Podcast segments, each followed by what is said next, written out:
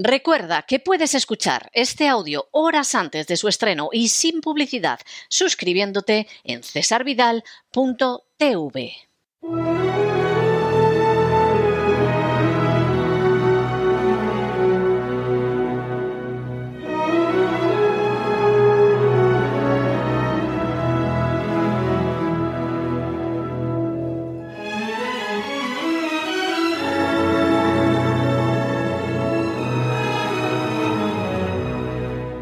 Candilejas, Teatro y Espectáculo con César Vidal.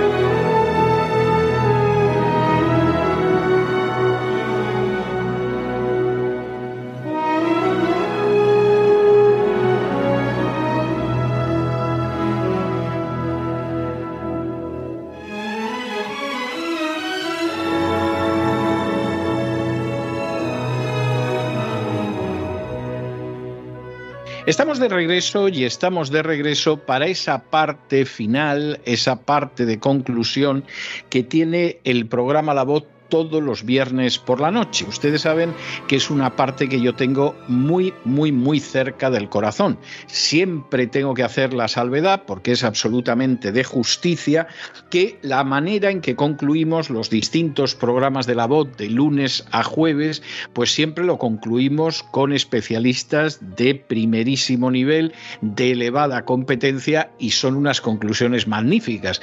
Pero a mí me gusta de manera especial lo que pasa los viernes, porque los viernes siempre tenemos una persona distinta y es una persona que nos acerca al mundo de la cultura, al mundo de la sociedad, de formas muy distintas. En ocasiones, ustedes saben que estamos hablando de personas que son reconocidas internacionalmente, pues porque es un conocido director de cine que ganó un Oscar, porque es una bailarina de ballet conocida internacionalmente. En otras ocasiones, la persona es una persona que quizá es conocida en un ámbito más nacional, incluso en un ámbito simplemente local, pero siempre les traemos a personas que tienen un punto de excepcional, a veces mucho de excepcional. Siempre les traemos a gente que puede ser más o menos conocida, pero que merece la pena que ustedes la conozcan. Y es el caso de nuestra invitada de esta noche. Es el caso de nuestra invitada, es una persona a la que seguramente muchos de ustedes no conocerán, pero que ha sido la ganadora del primer premio de novela cristiana César Vidal de este año. Yo decidí que además fuera la ganadora, la palabra final la tenía yo, lo cual seguramente es un honor inmerecido, pero desde luego fue una satisfacción y tengo que decir que en ningún momento abrigué la menor duda de que la persona que merecía ganar ese certamen literario que se estrenaba este año era nuestra invitada de esta noche. Lo hacía además con un una novela histórica, pero con una novela histórica magníficamente dosificada en sus elementos. Eh, yo he dicho en multitud de ocasiones que en la novela histórica la novela es como la salsa y una buena carne o un buen pescado puede realzar la carne, puede realzar el pescado, ese elemento histórico, pero la salsa no lo puede sustituir. Y lamentablemente las malas novelas históricas son esas novelas en las que hay un cubo de salsa y uno se vuelve loco intentando encontrar por algún lado algo de carne o algo de pescado. En este caso, la novela, que tiene muchas virtudes y no solo eso, es una novela en un contexto histórico, pero una novela que cuenta muchas cosas, que cuenta cosas interesantes, que cuenta cosas que tienen que ver con lo que nos puede suceder a cualquiera de nosotros, que las cuenta desde la perspectiva de una cosmovisión cristiana y donde además la salsa es buena, pero lo que es buena es la carne narrativa que se da. Bueno, no les entretengo más con esta demasiado dilatada presentación porque ya está con nosotros aquí Liliana Jan Nelly. Liliana, muy bienvenida, muy buenas noches. Muy buenas noches, un gusto de estar con usted.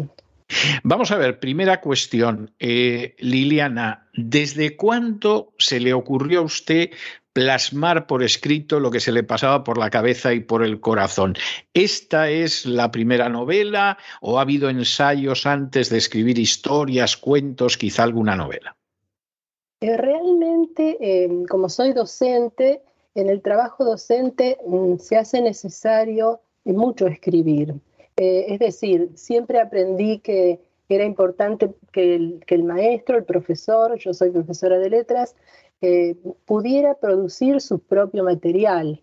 Eh, se usa mucho lo de fotocopiar de libros y sacar cuentos y sacar ejercicios de lengua, de lo que fuere, pero este, siempre me pareció que era importante, y eso le enseñé a mis alumnos, a producir su propio material para que fuera más adecuado al grupo, al momento, etc. Así que lo que he escrito mucho es material didáctico. Pero, eh, sí, sí. Pero también em, eh, escribí algunos artículos para revistas evangélicas, y también eh, están los textos académicos que forzosamente cuando estudiamos tenemos que preparar. Así que tengo uno que, yo amo. Este es un breve em, estudio así de crítica literaria sobre la obra de Jorge Luis Borges, que fue mi tesis. entonces me tuve que esforzar muchísimo para hablar de Borges y para hacerlo creativo pero eso fue un, ensayo que me dio mucha satisfacción. Luego escribí cuentos para mis nietos y a partir de allí surgió la novela. Hay, una cuestión, eh, de alguna manera nos ha descrito usted en estos minutos lo que sería el ir adquiriendo el oficio de escribir, ¿no? que además viene de distintas direcciones, ¿no? pues eh, esos cuentos para los nietos, esos textos que hay que compartir, esos artículos en revistas, etcétera, etcétera. Eh, ¿En qué medida ese, ese oficio previo que se va adquiriendo a lo largo de los años escribiendo ha venido complementado además por la lectura de otros autores. Efectivamente, eh, bueno, leo desde que era pequeña, digamos, este, me ha gustado siempre la literatura, eh, he leído este, durante la carrera específicamente a los grandes autores eh, en lengua española, cierto?, en, castellano o en argentino, como escriben aquí en mi tierra. Eh, así que eso creo que forma, forma bastante. Y he leído mucho en el ámbito cristiano eh, libros de estudio bíblico, algunos eh, más así técnicos y algunos más creativos, más imaginativos. creo que todo eso puede haber influido. Sí, muy posiblemente. Si tuviera que escoger en un momento determinado, Liliana, eh, dos, tres, cuatro escritores que han marcado su forma de escribir, de ver la literatura, ¿con quiénes se quedaría aparte de Borges? Que me imagino que ese es obvio. Eh, yo no sé si he, si he sido capaz de aprender de ellos, pero que amo escritores como Borges, Cortázar, Alejo Carpentier. Em, en realidad este, mm, soy menos aficionada a la poesía, pero Antonio Machado me gusta. Eh, y que otros este, que estoy olvidando. Isabel Allende me gusta también. Creo que esos son principalmente para Ah, Liliana. Sí, sí. Ah, no, no, perdón, pensaba que la habíamos perdido. Está bien, esos serían los autores que de alguna manera le han influido. Vamos a ir a la novela esta, a Sucedió en Haveland, que eh, yo reconozco que es una novela que me gustó mucho, la empecé a leer con agrado. Eh, siempre me queda la duda cuando empiezo a leer una novela con agrado de cuánto va a durar el agrado. Es decir, esto a veces, a veces me da la sensación que es como ciertas relaciones de noviazgo, ¿no? Que, que se pueden empezar y luego no sabes si eso va a durar o se va a romper en algún momento y te daría mucha pena, ¿no? Entonces fue lo que me pasó con este sucedió en Haveland, que tenía mucho interés. ¿Cómo surge, primero, qué cuenta sucedió en Haveland, sin estropear ni el final, ni la intriga, ni nada? ¿Qué cuenta sucedió en Haveland? Eh, bueno, hace unos ocho años, eh, yo explorando por puro placer las biografías de los matemáticos, ya que tengo un hijo que es matemático, eh, me encontré con la personalidad de Leonard Euler y me sentí tan impactada que me obsesioné con Leonard Euler. porque este científico, este matemático que vivió en el siglo XVIII, era una persona muy especial. Poco vivió a contrapelo del siglo, porque mientras, este, especialmente en el reino de Prusia, eh, la gente, las personas eh, aspiraban a engrandecerse, a tomar posiciones importantes, a, usar de lujos y de pompa. Leonard Euler era un hombre muy sencillo, eh, muy modesto en su tenía una genialidad extraordinaria aportó a la matemática una, una, cantidad ha sido muy prolífico en lo que él ofreció pero siempre su, su conducta su manera de vivir siempre fue tan sencilla que deslucía, digamos así, este, en los palacios de Prusia, en Sanssouci, por ejemplo. Y este hombre no le preocupaba eso, eh, que los demás fueran detrás del lujo y de la pompa. Él estaba muy feliz haciendo matemáticas y leyendo su Biblia. Me impactó porque era un hombre científico y un hombre de fe profunda me impactó porque no, no se callaba, no tenía inconveniente en defender la fe frente a un mundo que se volvía cada vez más ateo en el siglo XVIII. Además de eso, él era un padre cariñoso. He leído en la historia que él se, tiraba en el suelo, se echaba en el suelo a jugar con sus niños. Y mientras jugaba con sus niños le, le revolvían los papeles donde tenía anotaciones y él no se preocupaba por eso. O sea que era un padre cariñoso. Y lo más, este, lo que lo hizo, digamos, este, resaltar es el hecho de que una familia de la nobleza de Prusia le pidió que educara a su hija. Yo pensé, en el siglo XVIII los padres estaban preocupados por la educación de una hija mujer, ya es singular eso. Y buscaron al profesor Euler para que le eduque. Y como él no podía llegar a la casa eh, periódicamente, visitarla la princesa, y la princesa no iba a salir de su palacio, entonces le escribió cartas. Él escribió 200 cartas a esa princesa en el lapso de dos años y las cartas luego con el tiempo se publicaron en forma de libro porque resultó que él podía explicar cuestiones científicas complejas en términos que una niña podía entender. Es cierto, es cierto. Sí. Bueno, entonces yo impresionadísima con este hombre y como no podía sacármelo de la cabeza, digo, voy a escribir un cuento para mis nietas. Así que hace ocho años escribí un, cuento para ellas, Cartas a una princesa de Prusia, y allí quedó. Durmió ocho años y este año al enterarme del concurso, eh, yo primero no me animaba, pensaba que no iba a ser capaz. Este, alguna de mis hijas me animaron mucho y me dijeron, toma el cuento ese que te gusta tanto, que lo amas, y conviértelo en novela. Y así que tomé el cuento que tenía 16.000 palabras y yo dije, poder expandir este texto hasta 45.000, que es el mínimo exigible. Y fue cuestión de estudiar mucho, estudiar y estudiar, no solamente tomar datos, ideas, sino también estrategias narrativas y demás. Y el tema es que me sorprendí yo misma de que pude lograr eh, armar el, texto y en esa cantidad de palabras sin ser, eh, sin, sin poner solo relleno, ¿no? Mi, mi querido escritor Jorge Luis Borges escribió siempre cuentos y él decía, no escribo novela porque en la novela hay que poner relleno, que es innecesario. Y yo pensaba eso, digo, voy a hacer una novela que tenga un relleno innecesario, no me gusta eso. Bueno, no sé qué pensarán los lectores, pero yo creo modestamente haber logrado la cantidad de palabras y también la calidad.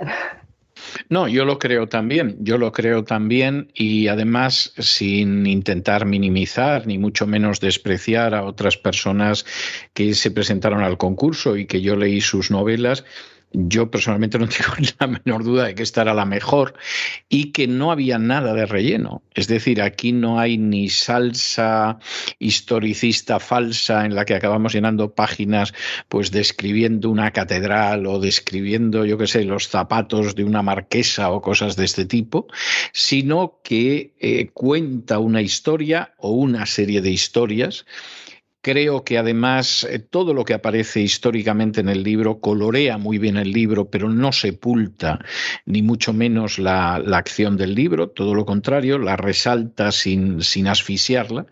Y además yo creo que las cuestiones que se plantean en el libro pues son cuestiones en buena medida eternas, ¿no? Es decir, eh, estamos hablando de situaciones que aparecen en la vida de, infinidad de personas y que además son iluminadas pues a partir de esa fe que tenía Euler. Euler, eh, yo lo mencionaba muy de pasada en mi libro del legado de la Reforma, porque aparte de ser un extraordinario científico, algunos consideran que, que, quizá uno de los matemáticos germánicos más importantes al mismo tiempo era una persona de fe y era una persona que esa fe bíblica que tenía en absoluto la doblegó pues ante una personalidad también absolutamente extraordinaria como podía ser la de Federico el Grande, ¿no? Federico II de Prusia. Le pudo costar un puesto en la corte, ¿eh? pero, pero evidentemente no le costó en absoluto la integridad. Así es. Esta es la... ¿Sí? Quería decir también que en las cartas que él escribió a la princesa, eh, le explicaba cuestiones científicas, pero no dejaba nunca de darle una pincelada, un consejo eh, bíblico, cristiano. Este, tan es así que cuando se habla de él se dice que también hizo apologética. Pero ¿cómo hizo apologética? Escribió un libro de apologética y todo lo demás se puede recoger de las cartas. Así que las cartas tenían también esa virtud de que estaba eh, informando y también estaba formando espiritualmente. Sí, que es un elemento que lamentablemente se ha perdido no solo en la ciencia, sino que se ha perdido también, pues incluso en las humanidades, ¿no? Esa es, esa es la realidad a día de hoy. Eh, ¿Qué, ¿Qué, siente Liliana Gianelli cuando de pronto le comunica, me imagino que sería Lluvia Agustín quien se lo comunicó, que había ganado este primer premio, esta primera edición del premio César Vidal de novela cristiana? Eh, no, no, fue así. Ah, no fue así. No, no, a mí me avisaron que, el, como ya estaba previsto en calendario, que el, la entrega del, del, premio iba a ser eh, en el programa del sábado 15, al, al, horario fijado. Y entonces allí estábamos, mi esposo y yo, mi única hija que vive en Rosario con su esposo, atentos, expectantes, nerviosos. Yo les dije, vengan con muchos pañuelos porque voy a perder. Sí. Allí estábamos y bueno, cuando vimos mi nombre entre los finalistas, casi que ya decíamos, bueno, con eso nos conformamos. y luego cuando este, se, usted anunció que era la ganadora, y bueno, nos abrazamos y lloramos. Bueno, imagino que de alegría, no, no, no de haberse llevado un disgusto, claro, claro, de claro. Alegría. Bueno, bueno, me, me, parece muy bien. O sea, pensaba, pensaba que se había comunicado antes, pero veo que esto fue mucho más emocionante y que Lluvia lo hizo mucho mejor. Es decir, convocó a la gente y luego, luego colocó todo esto. Claro, es verdad, yo grabé un vídeo anunciándolo que debió de ser un par de días antes, una cosa así, y, o el día antes, y efectivamente yo lo anunciaba, pero no sé por qué pensé que era un anuncio para el público y que al ganador le evitarían el tormento, pero ya veo que además hubo una emoción hasta el último momento para, para saber lo que sucedía y para saber qué sucedió en Haveland, pues era quien había ganado. ¿Qué va a hacer, qué va a hacer ahora eh, Liliana Gianelli, después de ganar este premio con Sucedió en Haveland, ¿va a seguir escribiendo? ¿Va, va a resucitar alguno de esos cuentos que, que, puede que estén en algún cajón? ¿Va, ¿Va a cometer una nueva novela o va a considerar que, bueno, que esto ya está bien y jugamos con los nietos y aquí nos quedamos? Eh, bueno, estoy en un momento de mi vida, cerca del final, porque tengo 70 años, así que mientras el Señor me dé lucidez, yo no voy a dejar de escribir porque es lo que me gusta hacer y porque ya mis otras tareas de madre y de profesora están cumplidas. Eh, así que yo voy a seguir escribiendo, no sé si publicando, pero escribir sí. Bueno, me parece, sí, sí, además eso me parece que es un, Es un comentario muy sabio, ¿no? Uno no sabe al final si va a seguir publicando, pero, pero eso no quiere decir que no vaya a seguir escribiendo. Es, es, algo muy distinto. Aunque la gente piense que lo mismo, no lo es, no lo es. Y los que además sentimos el placer de la escritura sabemos que, que no es así. Bueno, Liliana, muchísimas gracias por estos minutos que ha pasado usted con nosotros contándonos el inicio la prehistoria de esa novela de Sucedió en Haveland, que ha sido la primera novela que ha ganado, la, primera edición de, de novela cristiana César Vidal, muchas gracias por ello. También muchas gracias por la manera en que nos ha permitido entrar un poquito en esa intimidad de la autora, de los gustos, de la trayectoria previa a ganar este premio. Hace años, cuando estas entrevistas tenían lugar en un estudio y eran vis a vis, eran cara a cara, yo tenía la costumbre de regalar a la gente que como usted había tenido la paciencia y la gentileza de someterse a la batería de preguntas, uno de mis libros se lo dedicaba y le decía que no estaba obligado, por supuesto, a leerlo. Pero esto no es posible en el ciberespacio y entonces, desde hace años, lo que yo dejo a la gente que ha sido tan paciente y tan amable como con nosotros es siempre algún tipo de melodía. En su caso, yo he escogido una melodía que es la música del número de Euler cómo suena finalmente en escala cromática ese número de Euler y es lo que le voy a dejar hoy y, por supuesto, deseándole que siga escribiendo. Yo creo que, aunque usted piense que ya está en el final de la vida, hombre, seguramente está más cerca del final que del principio, pero, pero aunque sea esa la circunstancia, yo creo que todavía nos puede regalar alguna novela más que nos haga pensar, que nos emocione, que nos toque el corazón como este sucedió en Javela. Muchísimas gracias por todo, un abrazo muy fuerte y hasta la próxima, querida Liliana. Muchas gracias a usted, doctor. Muchas gracias.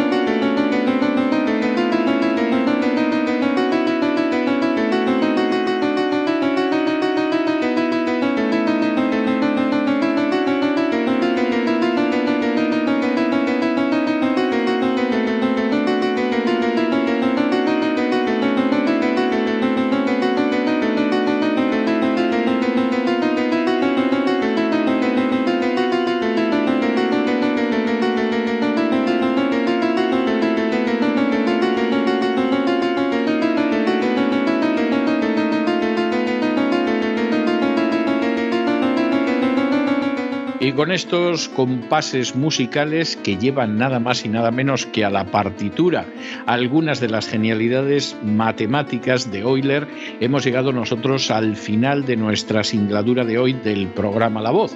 Esperamos que lo hayan pasado bien, que se hayan entretenido, que hayan aprendido una o dos cosillas útiles y los emplazamos para el lunes de la semana que viene, Dios mediante, en el mismo lugar y a la misma hora. Y como siempre, nos despedimos con una despedida sureña. God bless you. Que Dios los bendiga.